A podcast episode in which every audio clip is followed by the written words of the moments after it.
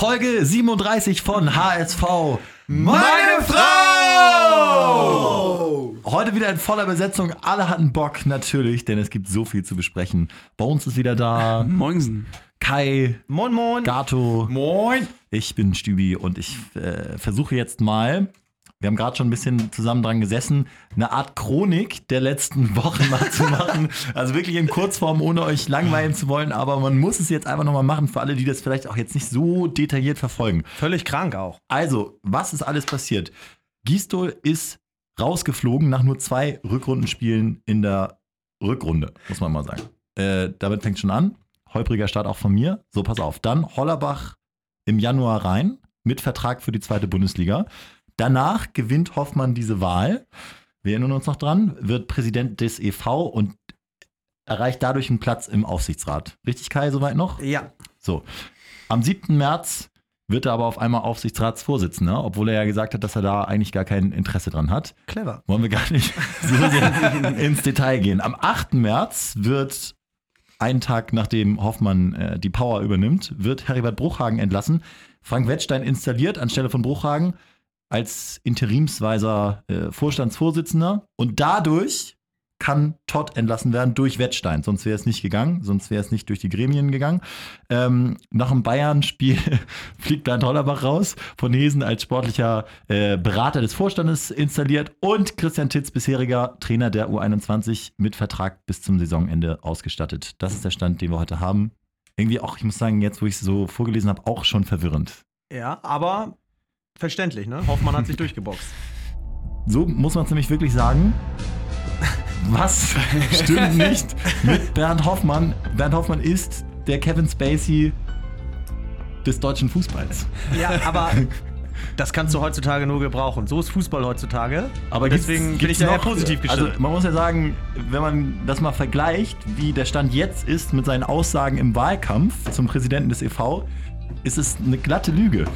Klar, aber der HSV brau brauchte einen Säuberungsprozess, den hat Hoffmann durchgeführt. Äh, ich glaube, dass dieses Wunschdenken, dieses Wunschdenken, ähm, alle Spieler äh, sind ihrem Verein treu, es geht nicht ums Geld und alles, das ist ja Geschichte. Also das ist die Wunschwelt und äh, da hat es jemand erkannt und jetzt die Weichen gestellt für die Zukunft. Das Problem ist, irgendwie finde ich dieses Thema mit diesen ganzen Gremien und so ermüdend. Ich, ihr habt es auch eben gemerkt, als ich es versucht habe zusammenzufassen. Ich verstehe es auch alles nicht hundertprozentig. Muss man vielleicht auch nicht. Fakt ist auf jeden Fall, der Typ Ja, erstmal Hallo an alle. Ist schon wieder weg. Nach sieben Spielen, Bernd Hollerbach hat äh, am Anfang ein paar Unentschieden geholt, ansonsten nur verloren. Die Krönung war jetzt das 0-6 äh, gegen München, wo man drüber sagen kann, was man will, aber irgendwie wirkte das ja schon fast wie dieses, wir spielen ein bisschen gegen den Trainer, muss man sagen. Ja, es war, Obwohl man glaubt, das gibt's nicht. Ja, es war natürlich, wenn man sich die letzten, ich glaube, sechs oder sieben oder acht Spiele gegen München angesehen hat, da gab es auch irgendwie so eine Statistik, haben wir immer hoch verloren, aber äh, ich, oder ich erinnere noch, wie wir mal zusammen äh, geguckt, wie man in der Insta-Story sehen kann, äh, konnte. Und da haben wir auch lautstark nach dem 1-0 schon gefordert, BH aus. Äh, das, da hat man, na, nach der achten Minute hatte ich schon keinen Bock mehr, oder siebte Minute hatte ich schon keinen Bock mehr zu gucken. Und es war aber tatsächlich die geringe Gegenwehr und äh, das Nicht-Kämpfen und die einfachen Tore. Und Bayern hatte noch Ja. einen Gang zurückgeschaltet und einfach, also äh, Scheiß aufs Bayern-Spiel jetzt. Das ist zu nervig. Wir wollen, ich will langsam schon die Kurve kriegen Richtung optimistischer Zukunft. Nur man muss sagen, bevor wir jetzt endgültig die äh, oder das Kapitel Bernd Hollerbach schließen, fairerweise muss man sagen, es war jetzt auch ein bisschen eine Hetzjagd von uns und allen anderen.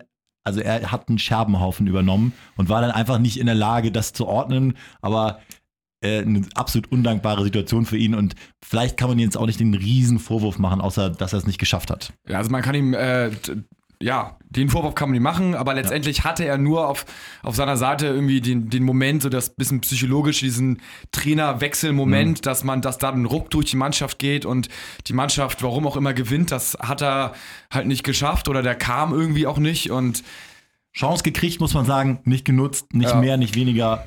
Tschüss Bernd Hollerbach und ähm, jetzt ist äh, Neuer da und das wurde verkündet von Frank Wettstein, der heute so eine Presserunde abgehalten hat oder beziehungsweise jetzt haben wir Montagabend kurz vor sieben, ist jetzt vor wenigen Stunden zu Ende gegangen. Ich habe mal so ein paar Ausschnitte rausgezogen aus dieser Presserunde Frank Wettstein wächst in seine neue Rolle herein, obwohl er die ja eigentlich nur interimsweise machen will. Gut, Christian Titz wird der Mannschaft neue Impulse verleiten. Er wird sicherlich ähm, viele Dinge auf den Prüfstand stellen, aber auch äh, die Spieler nochmal anders ansprechen können, neu ansprechen können, entsprechend motivieren können, sodass wir doch große Hoffnung haben, dass wir gegen Berlin einen deutlich verbesserten Auftritt hier hinlegen können. Ja, die Entwicklung in den letzten Wochen war sicherlich nicht so, dass Bernd Hollerbach vor Selbstvertrauen strotzen kann. Na, momentan ist das Projekt Klassenerhalt und nicht Wiederaufstieg und dem verschreiben wir uns hier und deswegen setzen wir alle Energie nochmal in diese acht Spiele. Genau richtig. Also ich glaube, dass ähm, was sollen die Verantwortlichen auch anderes machen, als jetzt nochmal versuchen, das Ruder rumzureißen. Alles andere wäre ja auch äh, Jobverweigerung. Und ich glaube, dass äh, Titz zwar gleichzeitig auch in der zweiten Liga bei Abstieg bleiben würde und auch einen Vertrag für die zweite Liga hat. Äh, nee, hat er nicht. Hat also er nicht? ganz, ganz klare Aussage, nur bis zum Saisonende. Ja. Und äh, so nach dem Motto, dann mal gucken. Und auch in der offiziellen Mitteilung des HSV vorerst steht da, also irgendeine Hintertür wird da schon gelassen. Aber sie machen jetzt nicht den Fehler und haben dann einen vierten Trainer unter Vertrag, falls sie dann doch auch nochmal wechseln in der zweiten Liga. Muss man dann nachvollziehen können. Richtig. Man hätte Hollerbach vielleicht nie einen Vertrag für die zweite Liga geben dürfen, aber das hinterher ist man immer, immer schlauer.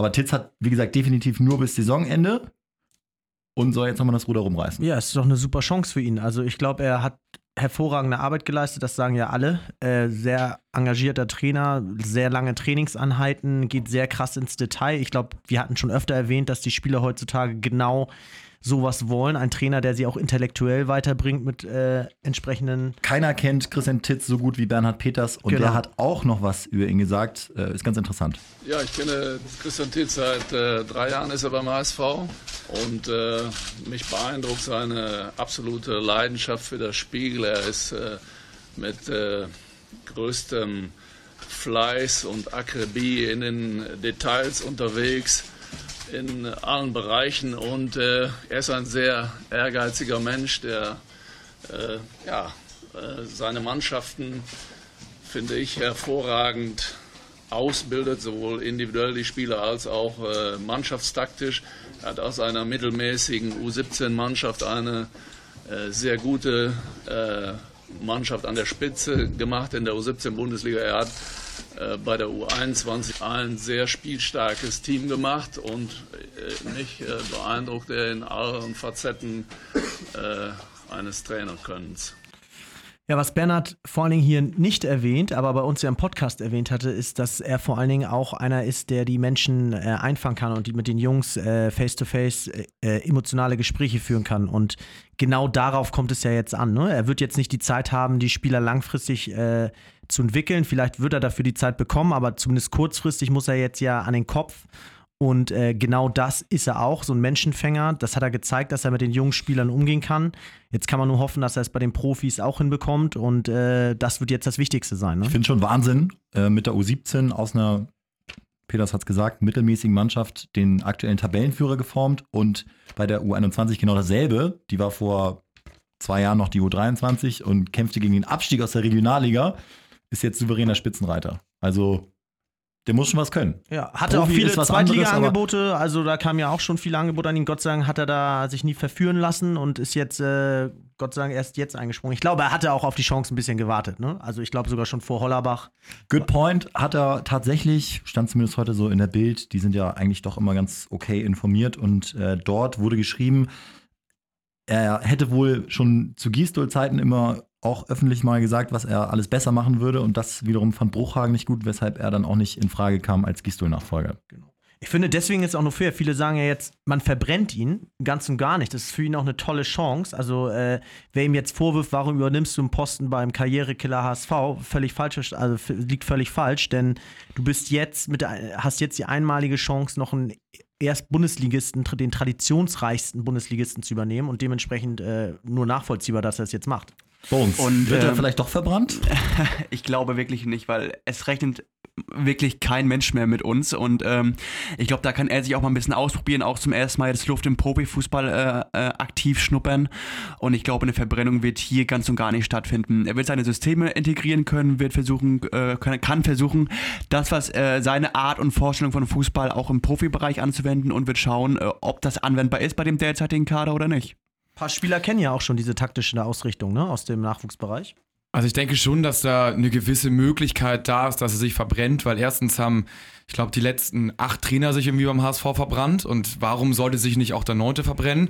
Dann, wie, was du meintest, Bones, äh, dass er sich erstmal ausprobieren kann. Das Es glaub ich auch nicht. Also, wenn man nichts ausprobieren kann, dann ist es genau jetzt. Und ähm, dementsprechend besteht schon die Gefahr. Dafür muss er aber dann tatsächlich so äh, vielleicht sieben oder acht Spiele verlieren von den, von den restlichen. Wenn er aber nur einigermaßen normal spielt, dann äh, glaube ich schon, dass er man wahrscheinlich absteigt, leider. Aber man dann so sagen kann, naja, okay, und jetzt nochmal alles auf Null und Neustart, hätte nicht Zeit und so weiter. Also ich so weiß, was du meinst. Das heißt, sagen wir mal, wenn er außergewöhnlich ist und von den letzten acht Spielen fünf gewinnt, schafft man Relegation. Oder fünf Ja, ja, bis ja, sechs klar. muss man gewinnen. Ja. Fünf bis sechs aus acht. Kein Gegner ist unmachbar, muss man sagen, jetzt vom Restprogramm.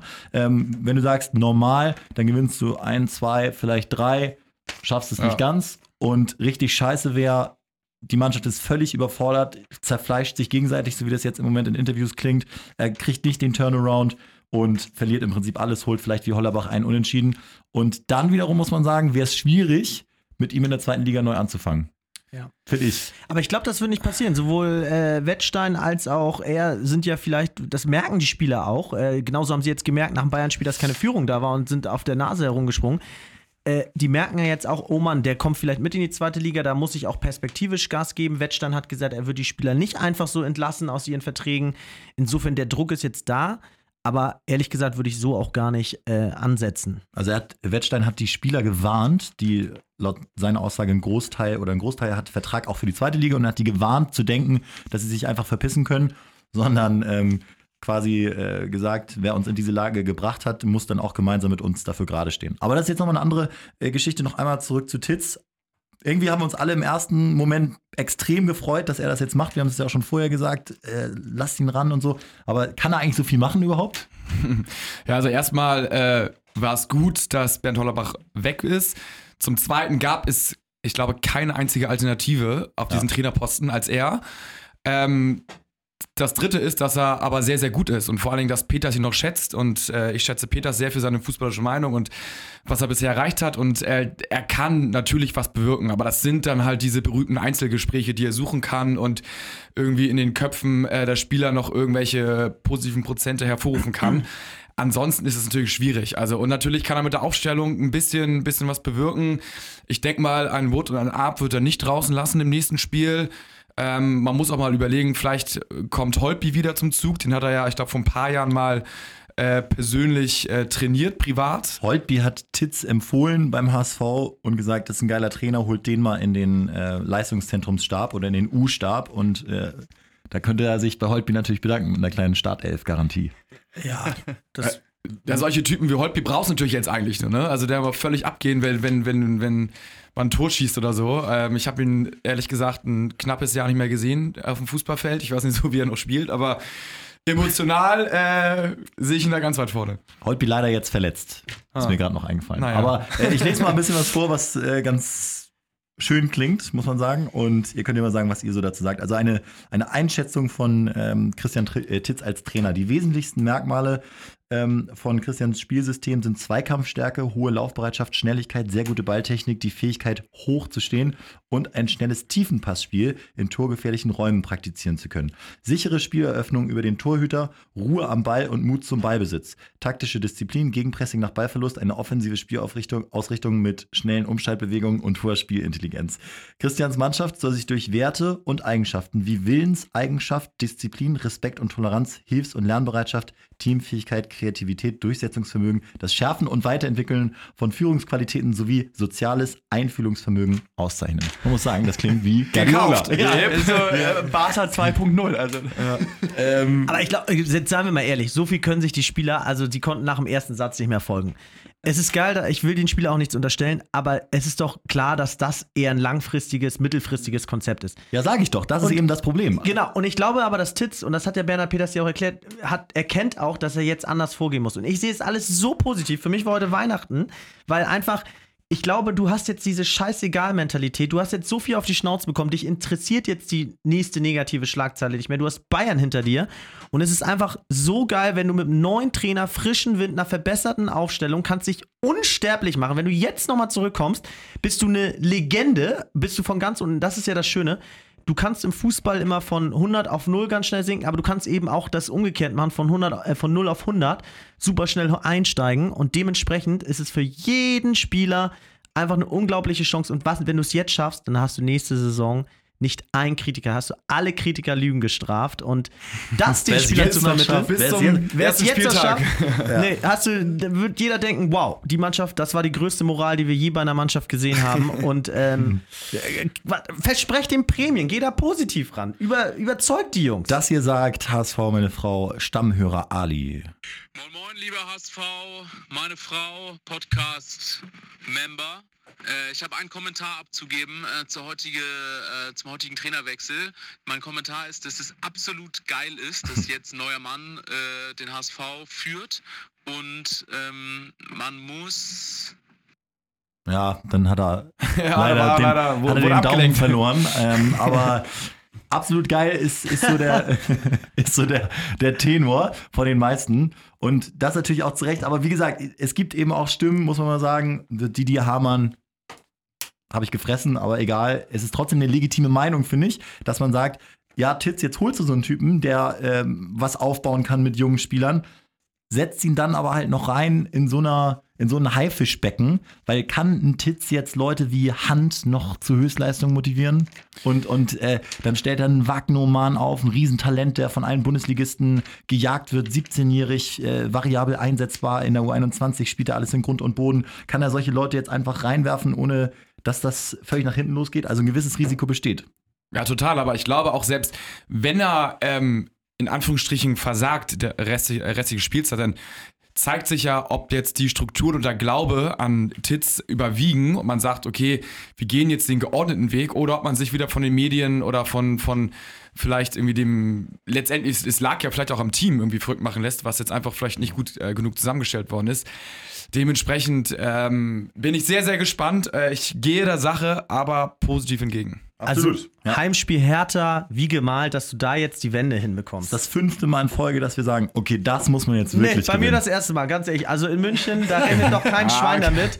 Aber äh, ich sag jetzt, also sorry, du hast jetzt die drei von der Tankstelle, bist du endlich los, das sagen wir hier schon die ganze Zeit. Jetzt hast du endlich mal einen kompetenten Trainer. Das merkt auch die Mannschaft und die Mannschaft hat überhaupt, ich hätte auch keinen Bock in einem Team zu spielen mit drei Vollpfosten wie Bruchhagen, Todd und äh, Hollerbach. Jetzt kannst Bruchhagen muss man mal, also ja, Hollerbach ist, glaube ich, sein Ding, aber ansonsten Bruchhagen ist Top-Typ und hat auf seinen 500.000 Gehalt nochmal verzichtet, aus Schuldgefühl. Kai, lass ihn leben. also ich lasse ihn überhaupt Also nicht in, leben. in einen Topf ihn zu äh, stecken mit Todd ist aus meiner Sicht Wer Bernd Hollerbach installiert, der und uns da unten hingeführt hat, der hat für mich nicht zu suchen in der Nähe von Hamburg. Also ich bin auch jetzt, äh, muss ich wirklich sagen, wieder, wieder euphorisch nach dem Wechsel. Ähm, denke aber auch, er hat morgen früh die erste Einheit mit den Jungs, lernen die zum ersten Mal kennen. Er hat jetzt vier Tage Zeit, um ein Gefühl für die Truppe zu bekommen. Okay, wo stehen sie vom Kopf her, körperlich? Und da bin ich gespannt, ob er jetzt in diesen vier Tagen den halbwegs äh, gutes System äh, eindrücken kann, dass es gegen Hertha ähm, doch schon mal ganz gut läuft. Zwei Sachen sind geil aus meiner Sicht. Er hat ja schon mal mit der U21 vor wenigen Wochen, haben wir ja auch im Podcast erzählt, gegen die erste Mannschaft gespielt und die schön 3-0 abgefiedelt in 60 Minuten. Und ähm, das zweite ist, wenn er im Vorfeld schon öfter mal gesagt hat, was er alles besser machen würde, dann hat er sich ja auch schon offensichtlich intensiv mit den Profis beschäftigt und äh, hat eine Idee. Was, was könnte er denn zum Beispiel mal machen? Boah, schwierig. Also, ich denke mal, mit den Sprechen ist das alleroberste Gebot, mit jedem Einzelnen. Selbstvertrauen äh, zurückbringen und äh, ja, dann die Spieler aufstellen, die er vertraut und äh, die halt tatsächlich auch in den letzten Spielen vielleicht den Kopf nicht hängen lassen haben. Und in meinen Augen musst du halt irgendwie so, musst einen A bringen, du musst einen Diekmeyer bringen, du musst Leute bringen, die sich mit dem HSV identifizieren, die laufen können und die vor allen Dingen auch mal Tore schießen können. Da musst du auch mal Arp und Wood, vielleicht Doppelspitze und dann auch mal so einen Jungen reinbringen. Also wenn er weiß, er ist gut, was er kann, dann warum nicht? Man könnte ja mal überlegen, ähm, wen er da am Wochenende aufstellt, weil sein System, was er seit gefühlt äh, 10, 11 Jahren spielt, ist 4-1-4-1, was er konsequent in allen äh, Vereinen, mit, bei denen er bisher war, Rot-Weiß Köln, in Passau, ähm, HSV U17, HSV 2, immer dieses gleiche. U15 US-Nationalmannschaft. Genau, genau, stimmt auch, ja. auch in so einer College-Mannschaft in Amerika, die mit einem Freund gegründet hat, immer 4-1-4-1. Da kann man ja schon mal gucken, wer würde da für uns äh, irgendwie in die Startelf fallen. Und es ist auf extrem Ballbesitz ausgerichtet, sein Lieblingssystem, ne? muss man mal sagen. Also Genau, Ballbesitz und schnell, schnelles Zurückerobern bei Ballverlust. für viele Spieler dann doch auch nochmal eine kleine Umstellung, muss man Ja, sagen. definitiv, ja. Kriegt man das jetzt so hin oder wie geht man daran? Also die ich jungen, weiß- Spieler, die jungen Spieler kennen das ja zum Teil schon und er braucht auch keine Vorbereitungszeit, keine große, weil er kennt die Mannschaft. Er war ja so nah dran an der Mannschaft wie kaum ein anderer. Also da spart er schon mal Zeit und ich denke, dass äh, wenn er da jetzt mit Ito Ab, äh, selbst einzelne Spieler, für die wird das nichts Neues sein. Also den Ballbesitzfußball wird er jetzt, glaube ich, nicht ähm, den verinnerlichen können, weil die spielen seit zwei Jahren immer nur diesen Konterfußball, sprich schnelles vertikales Spiel und wenn der Gegner den Ball hat, zurückziehen und auf äh, Fehler lauern. Das ist erstmal komplett konträr zu dem, was Titz eigentlich will. Es wird jetzt die Frage sein, wie sehr er versucht, dort was äh, zu Ja, übernehmen. aber du sollst ja keine Fragen stellen, sondern du sollst mal eine Antwort liefern bei uns.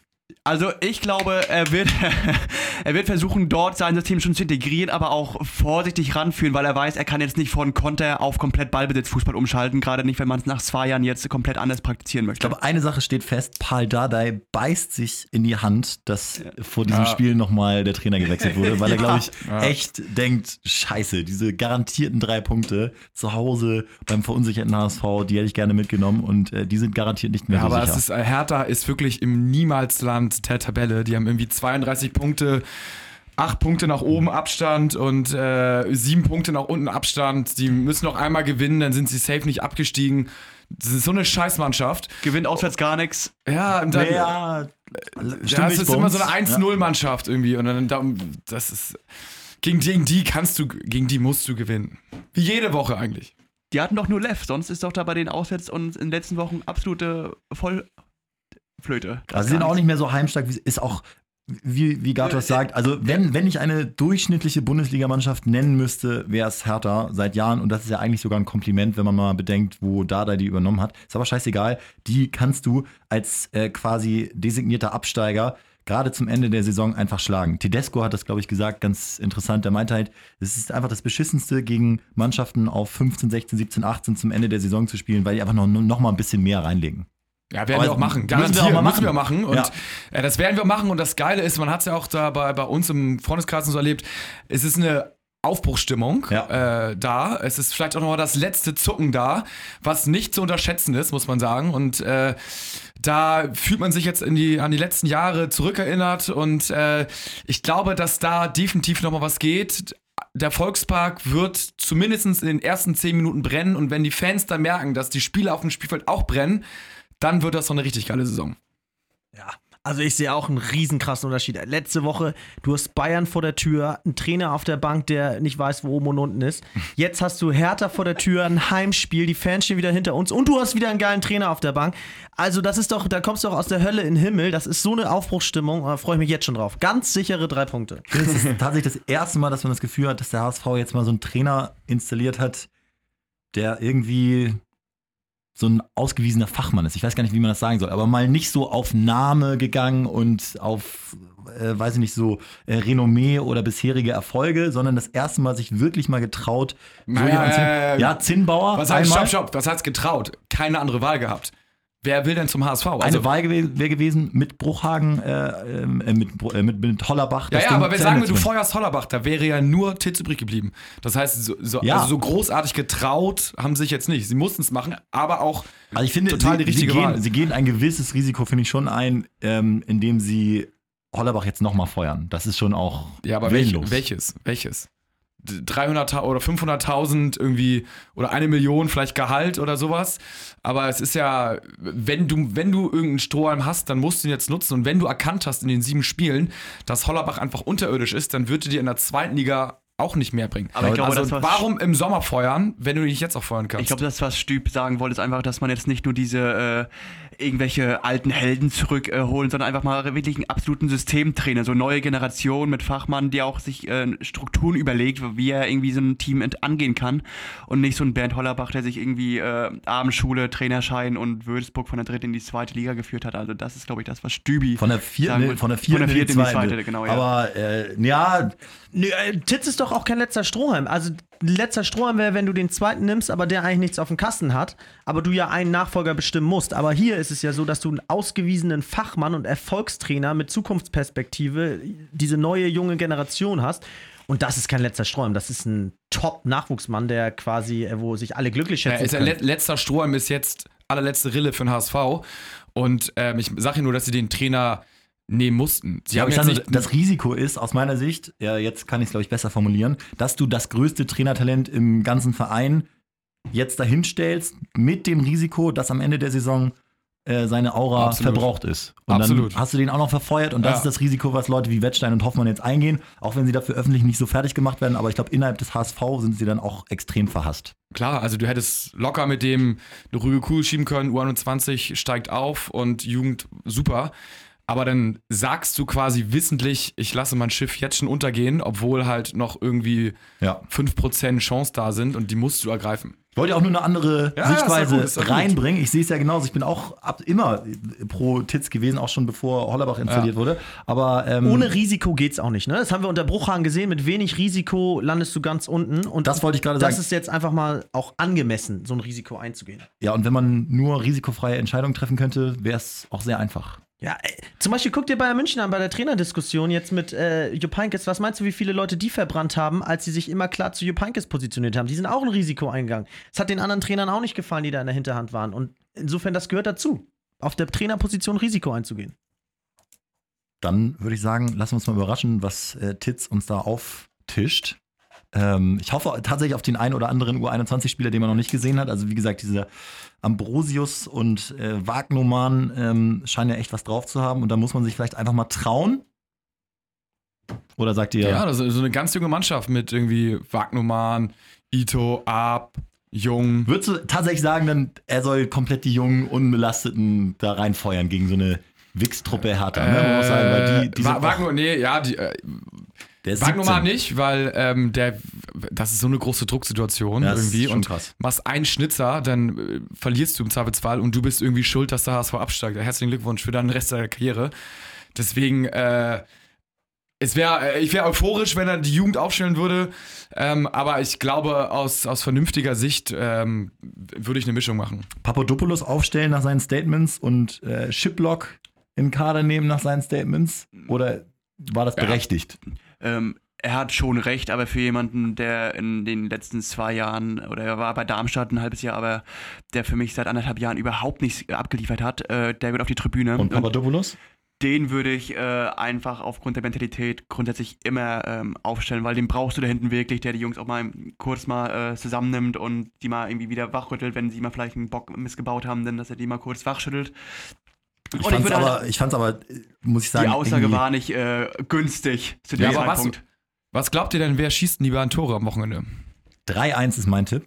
Und Ich glaube tatsächlich, dass er Ito und Ab wieder zurückholt. Wood holt er auch zurück und auch, dass Diekmeyer spielt und Sakai, das muss eigentlich jeder Mensch sehen. Der Typ ist nicht mehr äh, Startelf-tauglich. Also das ist... Äh, Jan Cicic müsste ja auch sein Liebling sein. Also da würde ich auch, wird auch eine enge Situation. Aber ich glaube, Ab, wenn du schon fragst, schießt zwei Tore. das wäre so geil. Äh, der hat einfach die Qualität. Ähm, insofern, Und gerade gegen Hertha. Gegen so prädestiniert eigentlich auch Papadopoulos, ne, für so ein Spiel. Wollte ich auch gerade sagen. Ecke, und dann Tor, so mit reingemacht mit 1000%er Willenskraft. so ein. Ramos-Kopfball. Ja, ne? genau.